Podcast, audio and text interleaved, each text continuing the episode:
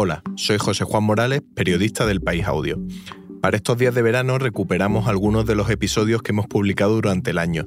En el caso de hoy hemos elegido uno de nuestro podcast de ajedrez, La vida en jaque, con Leoncho García. Se titula Chips y neuronas en jaque, y en este episodio Leoncho hace un recorrido histórico por cómo muchos inventores se obsesionaron ya en la Viena de 1770 con crear máquinas y artilugios que jugasen al ajedrez. Ese no fue un empeño pasajero, puesto que ya en el siglo XX, después de la Segunda Guerra Mundial, los padres de la informática, Alan Turing y Claude Shannon, llegaron a la conclusión de que crear una máquina que algún día fuera capaz de ganar al campeón del mundo de ajedrez traería avances tremendamente útiles en campos mucho más importantes de la ciencia.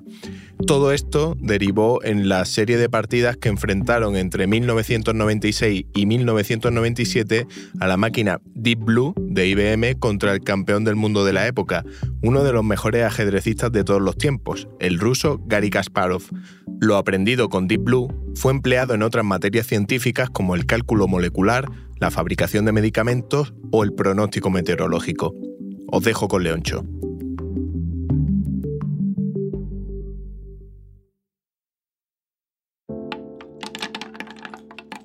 ¿Por qué hace 75 años los padres de la informática eligieron el ajedrez para experimentar? ¿Por qué se necesitó medio siglo para que una máquina ganase al campeón del mundo? ¿Qué gran descubrimiento científico se debe al ajedrez?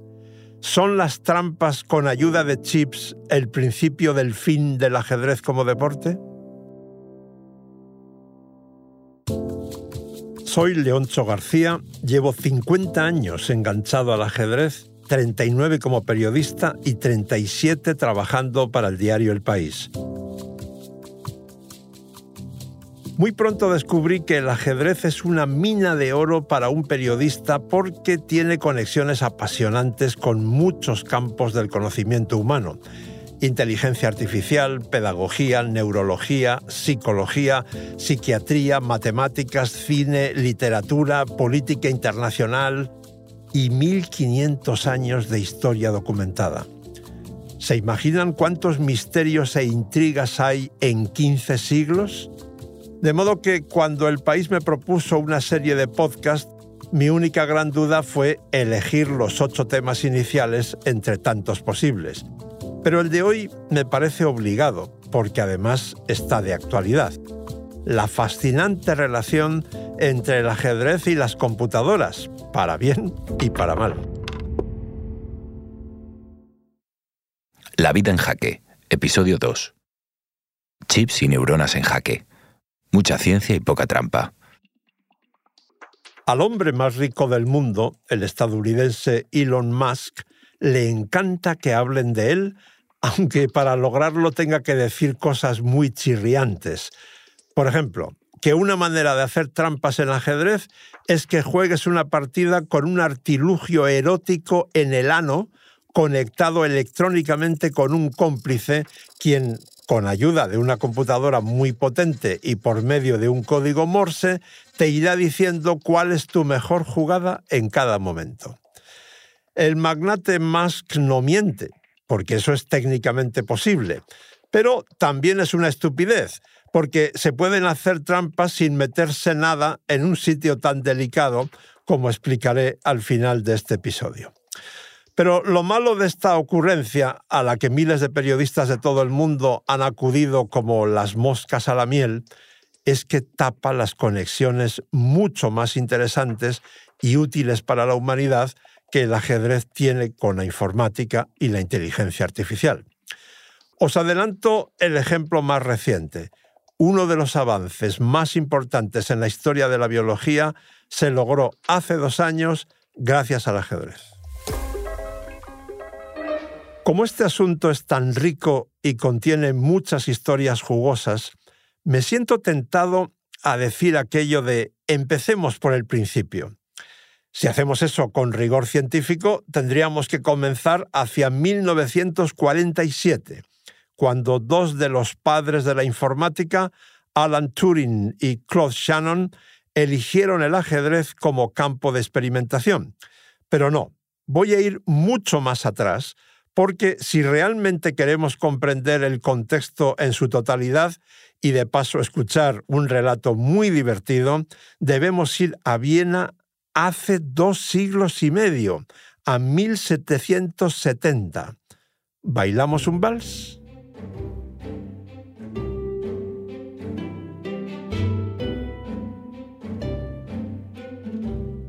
En el siglo XVIII, ser inventor era una profesión muy prestigiosa. Uno de los más destacados del imperio austrohúngaro fue Wolfgang von Kempelen, un funcionario de muy alto rango que, además de alemán, hablaba húngaro, latín, francés, italiano, inglés y rumano. Era muy apreciado por la emperatriz María Teresa, con quien solía jugar al ajedrez en el palacio de Schönbrunn. Todo indica que von Kempelen se puso celoso del ilusionista francés François Pelletier, cuya actuación en la corte en 1769 fue muy exitosa. Y se le metió entre ceja y ceja que él tenía que impresionar a la emperatriz más que el artista galo.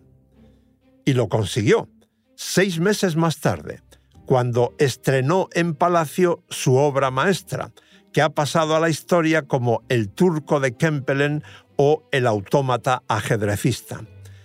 Imaginen un salón elegantísimo del siglo XVIII. En el centro, una mesa cuadrada de madera de más de un metro de lado, con un tablero de ajedrez y sus correspondientes piezas magnéticas de marfil blanco y rojo. Ante él se sentaba un maniquí vestido con un traje turco tradicional y su turbante, barba negra y ojos grises. Su mano izquierda sostenía una larga pipa otomana mientras la derecha descansaba en la mesa junto al tablero.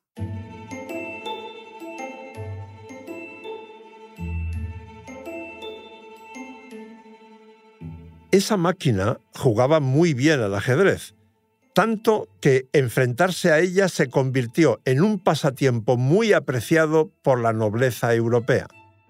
Además de la emperatriz María Teresa, la lista de víctimas ilustres del turco en esos años incluye al rey Federico el Grande de Prusia y a otro inventor, y personaje muy ilustre, Benjamin Franklin, quien servía como embajador de Estados Unidos en París. Von Kempelen empezaba sus exhibiciones animando a los invitados a abrir las cuatro puertas laterales de la mesa para comprobar que debajo no había nada raro.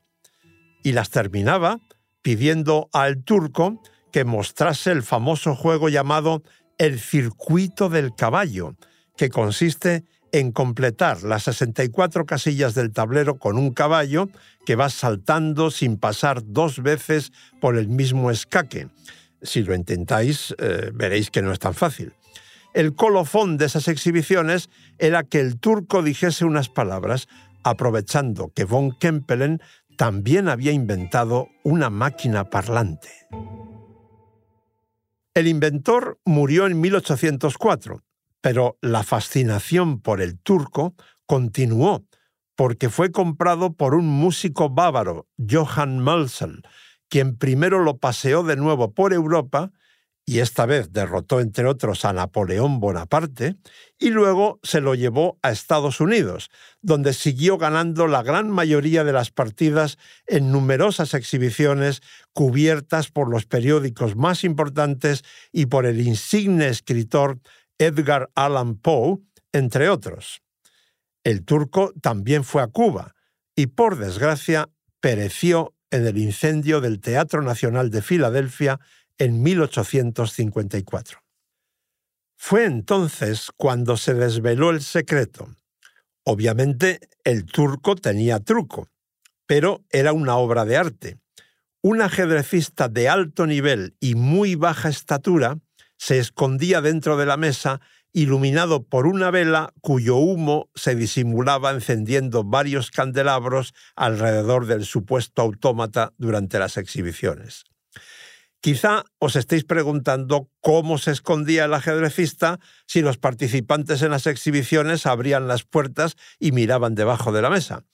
Pues bien, todas las puertas laterales estaban construidas con un juego de espejos, de tal manera que el intruso siempre quedaba oculto aunque se abriesen todas a la vez. Aquel incendio terminó con un famoso y muy ingenioso fraude internacional, pero no con la obsesión de los inventores de crear una máquina que de verdad jugase al ajedrez. Y quien lo consiguió fue un español, Leonardo Torres Quevedo, hace más de 100 años, en 1912.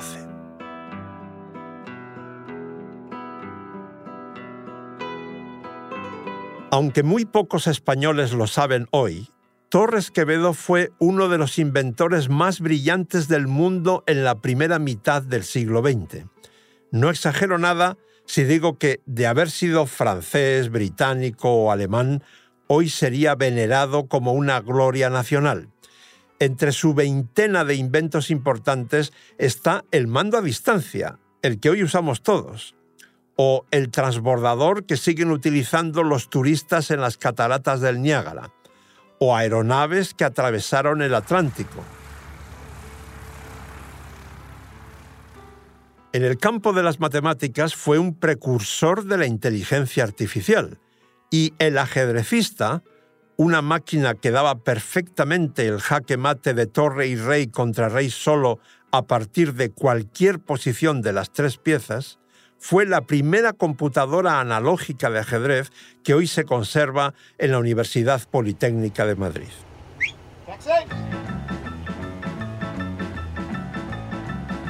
Y ahora sí, vamos a 1947 con esos dos visionarios padres de la informática, Alan Turing y Claude Shannon, que hace unos 75 años pusieron las bases para que nuestras vidas hayan cambiado tanto en los últimos 30.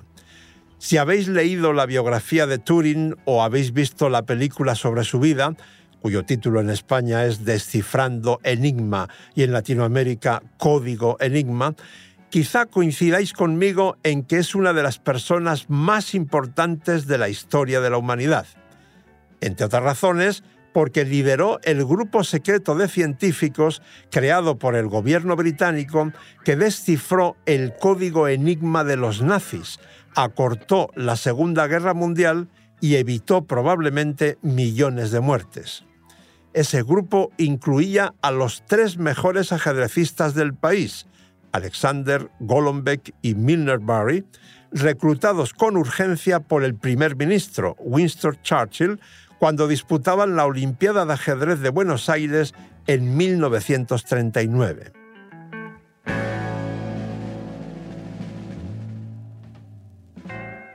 Sabemos que mientras se estrujaba las meninges para desentrañar el código del ejército nazi, Turing comentó a sus compañeros de la misión secreta que sería muy importante para la ciencia crear una máquina capaz de jugar una partida de ajedrez entera.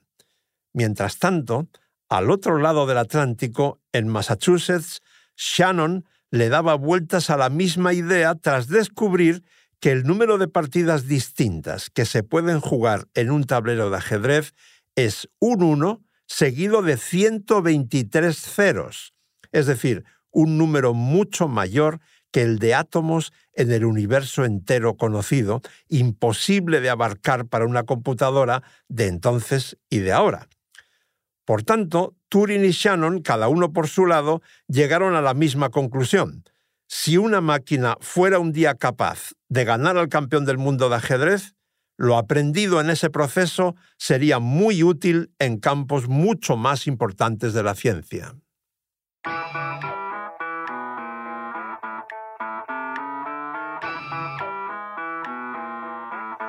Turing y Shannon tenían razón, pero no esperaban que fuera necesario medio siglo de investigación, pruebas y fracasos para lograr su objetivo. a pesar de que varias empresas, y especialmente IBM, dedicaron muchos recursos y buena parte de sus mejores cerebros a lograr que el mejor ajedrecista del mundo fuera una máquina. Explicar aquí los motivos más técnicos de esa dificultad sería excesivo, pero hay uno que todo el mundo puede entender. Para una computadora es muy fácil asumir que una dama vale 10 puntos, una torre 5, el caballo y el alfil 3 y el peón 1 punto. Pero el gran problema es que las leyes del ajedrez tienen muchas excepciones y ese valor de las piezas es muy relativo. Por ejemplo, si vamos al Campeonato de España sub-10, esos niños y niñas de 9 años entenderán en un minuto que si una dama está en un rincón del tablero encerrada por sus propias piezas, vale mucho menos de 10 puntos y no volverá a valer 10 hasta que salga de su encierro. Pero, ¿cómo le explicamos eso a una computadora que maneja un lenguaje binario donde solo existen ceros y unos? Ese fue el problema técnico que requirió medio siglo para ser resuelto y lograr que en 1997 la máquina Deep Blue de IBM ganase en Nueva York al campeón del mundo, Gary Kasparov. Ahora, 25 años después, lo vemos todo claro. Pero, ¿cómo se veía entonces? Pues con un miedo tremendo. Nos gustaba mucho que una máquina nos hiciera la declaración de los impuestos en un periquete, pero nos asustaba que pudiese derrotar al campeón del mundo de ajedrez. En Filadelfia, en 1996, Kasparov ganó el primer duelo contra Deep Blue por 4-2, a pesar de que perdió la primera de las seis partidas. Yo estaba allí y puedo asegurar que el ruso lucía pletórico, muy confiado, seguro de sí mismo y orgulloso de llevar el estandarte del género humano en la lucha contra los monstruos de silicio. Quiero ser el hombre que preserve nuestro orgullo, el orgullo humano.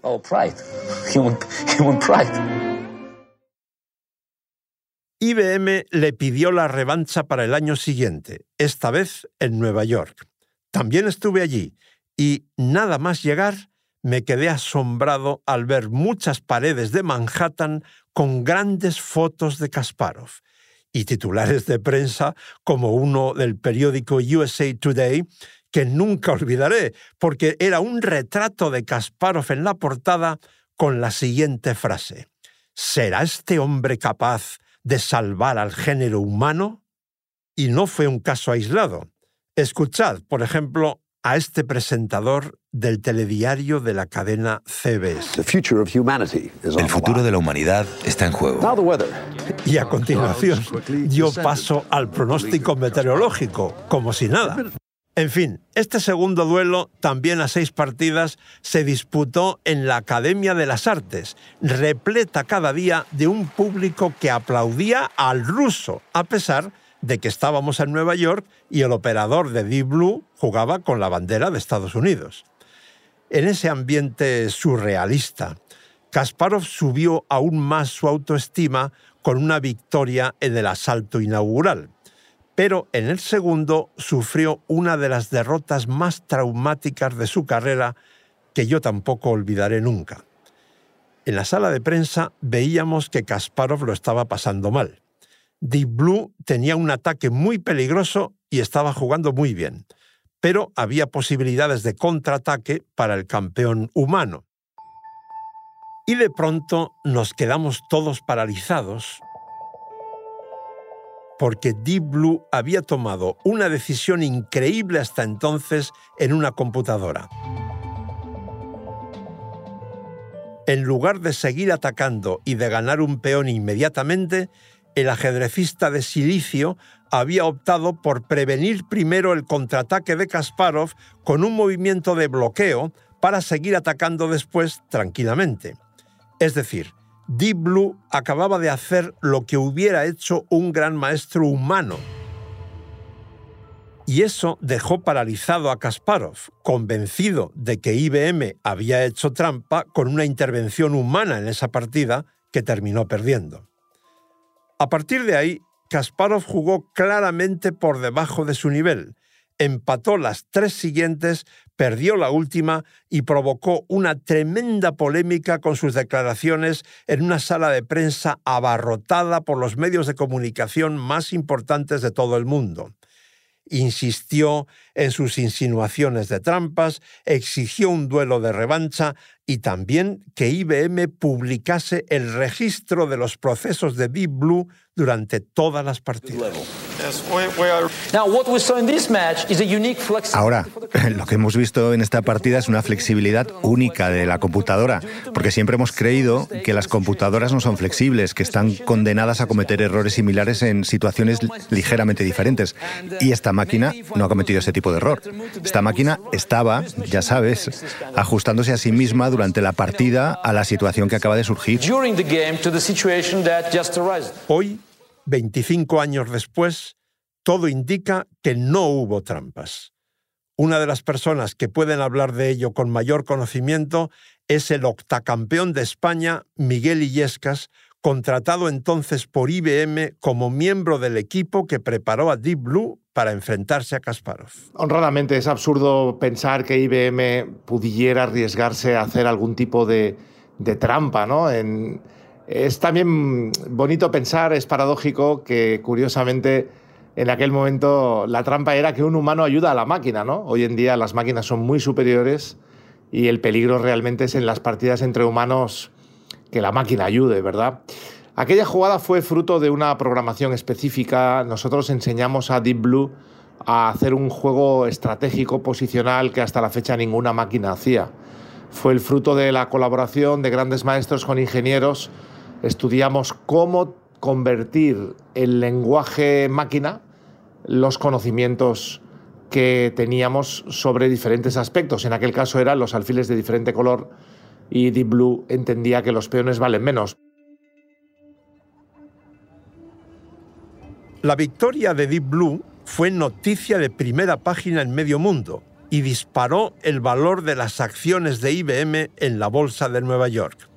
No hubo revancha porque la multinacional desmanteló la máquina y aplicó lo aprendido a campos de la ciencia mucho más importantes que el ajedrez y relacionados con el cálculo molecular, como la fabricación de medicamentos complejos, la planificación agrícola o el pronóstico meteorológico. Solo entonces empezamos a comprender de verdad que la derrota de Kasparov era una victoria del género humano, porque humanos eran quienes hicieron posible esa maravilla llamada Deep Blue, que en su versión de 1997 calculaba 200 millones de jugadas por segundo.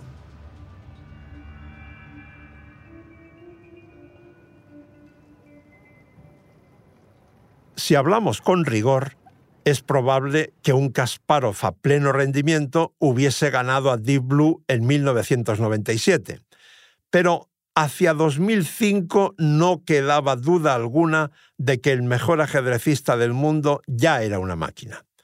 Sin embargo, la ciencia siguió investigando e invirtiendo en ajedrez, porque todavía quedaba mucho para llegar a la perfección, a ese número calculado por Shannon, un 1 seguido de 123 ceros de partidas posibles, que casi equivale al infinito para un ser humano, pero no para una computadora.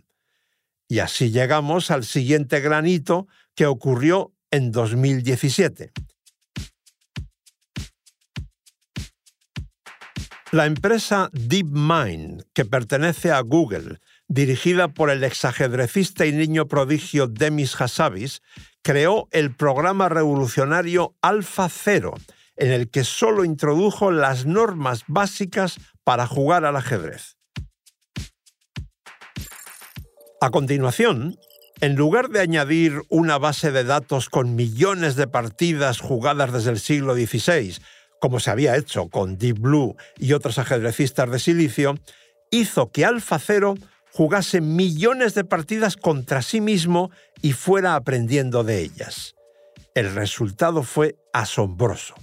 AlphaZero ganó por goleada a los mejores programas de ajedrez del momento y también derrotó al campeón del mundo humano de Go, un juego chino todavía más complicado tácticamente que el ajedrez. Y ahora viene el descubrimiento tan importante que he mencionado al principio. Gracias a lo aprendido con AlphaZero en ajedrez y Go, DeepMind logró en 2020 uno de los avances más asombrosos de la historia de la biología. Descifró el comportamiento de las proteínas, un elemento esencial para la vida, a pesar de que los expertos pensaban que se necesitarían siglos para conseguirlo. Supongo que os preguntaréis, como yo, por qué el ajedrez ha ayudado a que una máquina revolucione la biología. Para obtener una buena respuesta hemos acudido al científico español Ramón López de Mantaras, de gran prestigio internacional en el campo de la inteligencia artificial. Para diseñar una, nueva sustancia química, como por ejemplo un medicamento o un nuevo material, debemos resolver dos problemas que son muy complicados. Primero, encontrar la estructura tridimensional química correcta para la sustancia. Y segundo, determinar eh, qué reacciones químicas unirán los átomos correctos en las moléculas deseadas, buscadas. Encontrar la, solución es como encontrar una aguja en un pajar. ¿no? Eh, ya sabemos, en particular, que se ha estimado que el número, el número posible de partidas de ajedrez es del orden de 10 elevado a 120 y el número también de, posibles maneras de que una proteína se pliegue en el espacio tridimensional es también astronómico, de un, 10, un, 1 seguido de muchísimos ceros. ¿no? Esta es la explicación, así muy brevemente, de por qué eh, los algoritmos que hay detrás de ambos para resolver, para atacar ambos problemas y resolver, aunque sea parcialmente, ambos problemas, son eh, prácticamente los mismos. Está claro entonces que el ajedrez ha aportado mucho a la ciencia, pero lo contrario también es cierto, porque gracias a la ciencia el ajedrez es hoy mucho más popular que antes de las computadoras Podemos jugar partidas por Internet a cualquier hora del día con gente de todo el mundo. Tenemos bases de datos con 10 millones de partidas y módulos que nos dicen instantáneamente si una jugada es buena o mala. No creo que exagere mucho si digo que un niño entrenado con esos recursos aprende hoy en un día lo que yo aprendía en un mes hace 50 años. Pero como tantos otros adelantos científicos, todo eso tiene un lado malo y peligroso. Las trampas con ayuda de computadoras de las que tanto se habla últimamente. Hay varias maneras de hacerlas y más aún en partidas por Internet. Si hablamos de torneos presenciales, la más simple es irse al baño durante una partida y consultar allí en el teléfono móvil un programa de ajedrez que calcula millones de movimientos por segundo. Conviene resaltar que ningún jugador de los 25 mejores del mundo ha sido nunca sospechoso de hacerlas. Y también que los árbitros y organizadores toman muchas medidas preventivas, por ejemplo, está prohibido entrar en la sala de juego con un móvil. Pero sería absurdo negar que el peligro existe y que irá a más con el avance de la tecnología. Por ejemplo, los expertos dicen que antes de 10 años nuestro cerebro estará directamente conectado con un chip. Por tanto, el riesgo de que el ajedrez desaparezca como deporte está ahí, a la vuelta de la esquina ya no vale aquel argumento que me dio uno de los mejores ajedrecistas de la historia, Anatoly Karpov, años antes de que su encarnizado enemigo Gary Kasparov fuera humillado por Deep Blue. El invento de la bicicleta no terminó con el atletismo, ni el de la moto con el ciclismo, me dijo Karpov. Sí, pero el problema es que añadir un motor a una bici sin que nadie se dé cuenta es mucho más difícil que esconder un chip minúsculo en el oído de un ajedrecista para que un cómplice le vaya soplando las mejores jugadas. Pero seamos optimistas. Si las neuronas del Homo sapiens han sido capaces de crear los chips, también podrán evitar que los chips acaben con las neuronas. Y una vez más, el ajedrez ese riquísimo juego milenario será un excelente banco de pruebas. Soy José Juan Morales y he producido este episodio cuya idea, guion y locución es de Leoncho García. La dirección es de Silvia Cruz La Peña. El diseño de sonido es de Nacho Tabuada y la edición de Ana Rivera. Esto ha sido Hoy en el País. Gracias por escuchar.